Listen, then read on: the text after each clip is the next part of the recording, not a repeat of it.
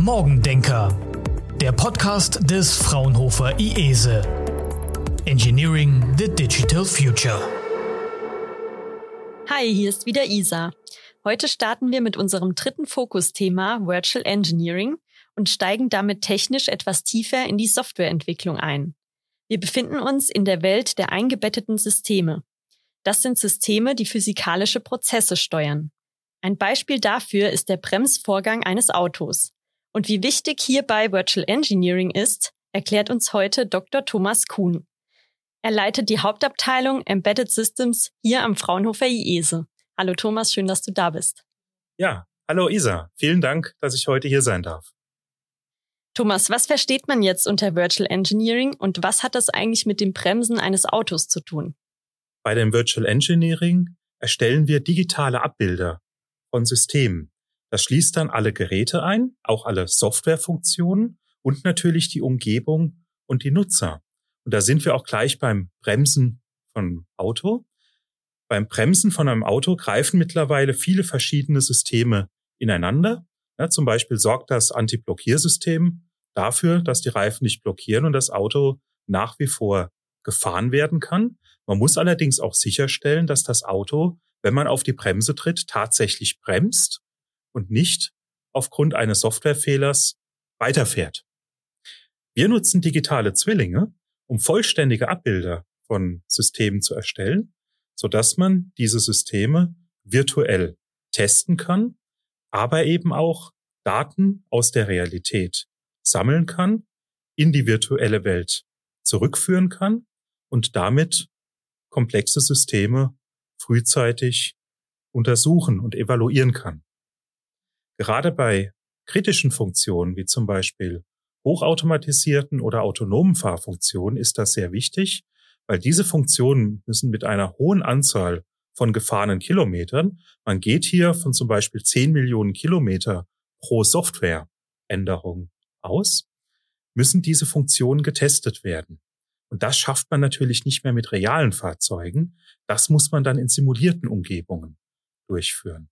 Und dafür ist es eben wichtig, sehr genaue Simulationen zu realisieren, die das auch alles abbilden können und denen man vertraut, dass die Funktionen in dieser Umgebung auch wirklich getestet werden können. Und in welchen Branchen beschäftigt man sich jetzt mit digitalen Zwillingen? Gerne auch ein paar Beispiele nennen. Im Moment ist der digitale Zwilling natürlich ganz stark im Bereich der Produktion präsent. Dort erstellt man digitale Abbilder von Produktionsprozessen, damit man die, Produ äh, damit man die Prozesse zum Beispiel optimieren kann. Man möchte zum Beispiel feststellen, wann ein System gewartet werden muss und diese Wartungsintervalle an den tatsächlichen Bedarf anpassen. Es kommt aber auch immer wieder vor, dass man eine Produktion dokumentieren muss.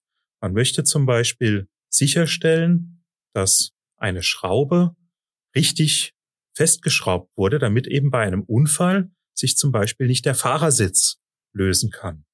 Und man möchte auch sicherstellen, dass falls ein Fehler aufgetreten ist, man punktgenau zurückrufen kann. Das bedeutet, man ruft nur die Produkte zurück, bei denen tatsächlich ein Problem aufgetreten ist. Deswegen muss man immer mehr Fertigungsschritte dokumentieren und dafür benötigt man dann ein digitales Abbild des Prozesses, das die Geräte, die Prozessschritte, aber eben auch die Produkte umfasst. Und jetzt abgesehen von der Produktion, äh, welche Einsatzmöglichkeiten gibt es denn noch von digitalen Zwillingen? Es gibt mittlerweile noch viel mehr Einsatzmöglichkeiten. Zum Beispiel im Bereich der Gebäudewirtschaft oder der Infrastruktur werden auch digitale Zwillinge eingesetzt, um Abbilder real existierender Systeme zu realisieren. Wir nutzen zum Beispiel aktuell digitale Zwillinge, um den Zustand von Brücken zu überwachen. Das funktioniert natürlich auch mit anderen Bauwerken. Im Bereich der Kfz-Industrie werden digitale Zwillinge zum Beispiel genutzt, um Konfiguration und Softwarestände zu erfassen, so dass man genau weiß, mit welcher Konfiguration ein Auto im Feld unterwegs ist und ob es ein bestimmtes Software-Update benötigt oder ob es für einen bestimmten Angriff anfällig wäre. Natürlich verwendet man digitale Zwillinge auch, um Systeme zu entwickeln und zu testen. Und hier ist gerade die Kfz-Industrie führend. Man nutzt dort Co-Simulationen, um komplexe Systemabbilder zu erstellen, die zum Beispiel Fahrfunktionen, virtuelle Fahrzeuge und Kommunikationsnetze miteinander integrieren und dann sogar sehr spezielle Aspekte simulieren können, wie zum Beispiel die Reaktion auf einen Fehler, den man in einer Simulation einstreuen kann, der natürlich in der Realität nur sehr, sehr selten auftritt. Nochmal eine Frage, wie setze ich denn technisch so einen digitalen Zwilling um? Wir haben dafür verschiedene Werkzeuge.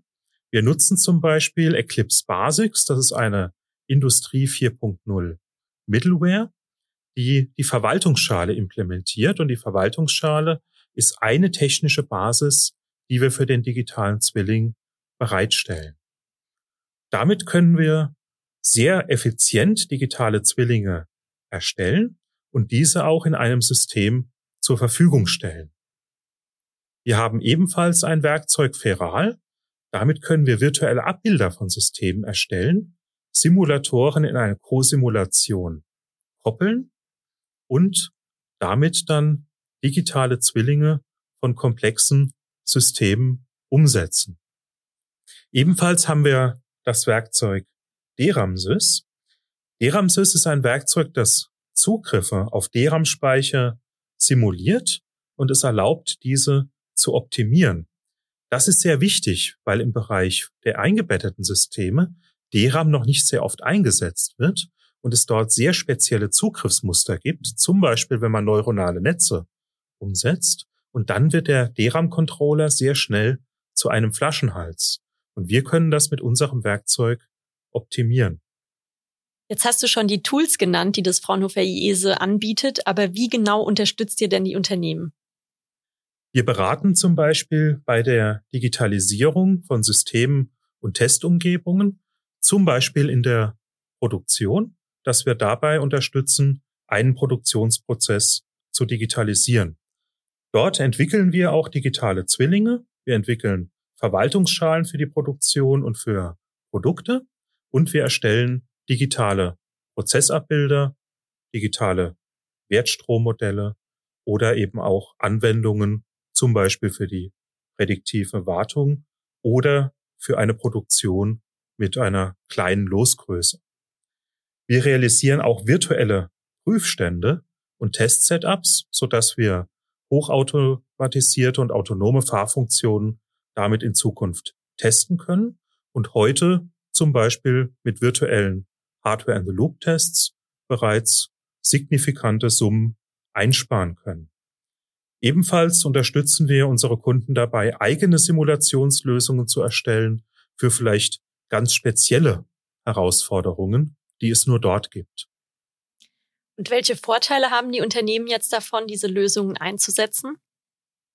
Unternehmen können zum Beispiel mit Hilfe von virtuellen Prüfständen ganz konkret Geld sparen. Virtuelle Prüfstände sind wesentlich günstiger als reale Prüfstände, weil einfach die teure Hardware wegfällt. Auf der anderen Seite können virtuelle Prüfstände auch viel leichter instanziert werden, sodass diese den Entwicklern deutlich besser zur Verfügung stehen. Es wird früher getestet und die Time to Market, das heißt die Zeit, bis ein Produkt marktreif wird, die wird einfach viel geringer. Im Bereich der Produktion kann eine virtuelle Inbetriebnahme wichtige Zeit sparen. Wenn dort die Produktion steht, kostet das bares Geld. Und heute, wenn man dann eine Produktion umstellen möchte auf ein neues Produkt oder irgendetwas anderes verändert, muss man in der Regel an der realen Produktionslinie testen.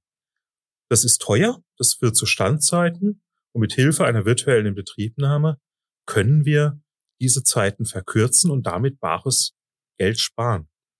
Wir können auch einen Prozess virtuell abbilden und dann optimieren, sodass man zum Beispiel neue Wege findet, um eine Produktion zu organisieren und damit dann eben auch signifikante Einsparpotenziale aufzeigt. Jetzt zum Abschluss nochmal kurz und knapp zusammengefasst, welche Probleme löst man mit Virtual Engineering? Mit Virtual Engineering realisieren wir digitale Abbilder von realen Systemen. Wir identifizieren Optimierungspotenziale, wir reduzieren Standzeiten, wir verbessern die Qualität von den Systemen. Wir erstellen virtuelle Testumgebungen, um zum einen Geld einzusparen, aber auch zum anderen überhaupt die Entwicklung von autonomen und hochautomatisierten Fahrfunktionen zuerst zu ermöglichen. Mit traditionellen Testverfahren kann man diese Systeme gar nicht mehr testen. Wir optimieren und steuern Prozesse mit virtuellem Engineering und wir entwickeln auch die dazu notwendigen Sicherheitskonzepte, insbesondere bezogen auf die funktionale Sicherheit. Prima, vielen Dank, Thomas. Jetzt noch unsere äh, persönliche Frage zum Schluss. Was war denn der erste Rechner, den du hattest und welches Betriebssystem lief darauf? Ja, der erste Rechner, den ich hatte, das war ein Sharp MZ700 mit Kassettenlaufwerk. Den gab es zu Weihnachten, als ich in der ersten Klasse war. Den hatten meine Eltern gekauft. Der Rechner hatte tatsächlich gar kein Betriebssystem, sondern einen Maschinensprachmonitor. Damit konnte man dann von der Kassette Programme nachladen und starten. Das bedeutet, wenn man irgendetwas spielen wollte, musste man verstehen, wie der Computer funktioniert und wie man in diesen Maschinensprach Monitor dann die Anwendung, in dem Fall das Spiel, hineinlädt. Das war jetzt für einen Erstklässer äh, eine Herausforderung, aber meine Eltern kannten sich mit Computern nicht aus. Das bedeutet, wenn ich Computer spielen wollte, musste ich das lernen. Und das hat auch ganz gut funktioniert. So habe ich dann in der Grundschule schon gelernt, wie Computer funktionieren und auch wie man diese programmiert. Ja, nicht schlecht. Dann warst du in der Grundschule schon ein richtiger Computer-Nerd. Super. Das ist richtig. Das, das waren die meisten tatsächlich, die einen Computer hatten. Das hat eben einfach noch nicht so automatisch funktioniert, wie das heute der Fall war. Ja, prima. Das hat dich ja dann schon auch geprägt für deine weitere berufliche Laufbahn. Das ist richtig. Sehr schön. Dann vielen Dank. An dieser Stelle verabschiede ich mich schon mal von dir, Thomas. Danke, dass du da warst. Und wenn ihr wissen möchtet, wie Virtual Engineering und besonders Feral im Kontext von Industrie 4.0 eingesetzt werden kann, dann hört nächsten Monat wieder rein. Falls ihr Fragen habt, meldet euch gerne jederzeit. Bis dann.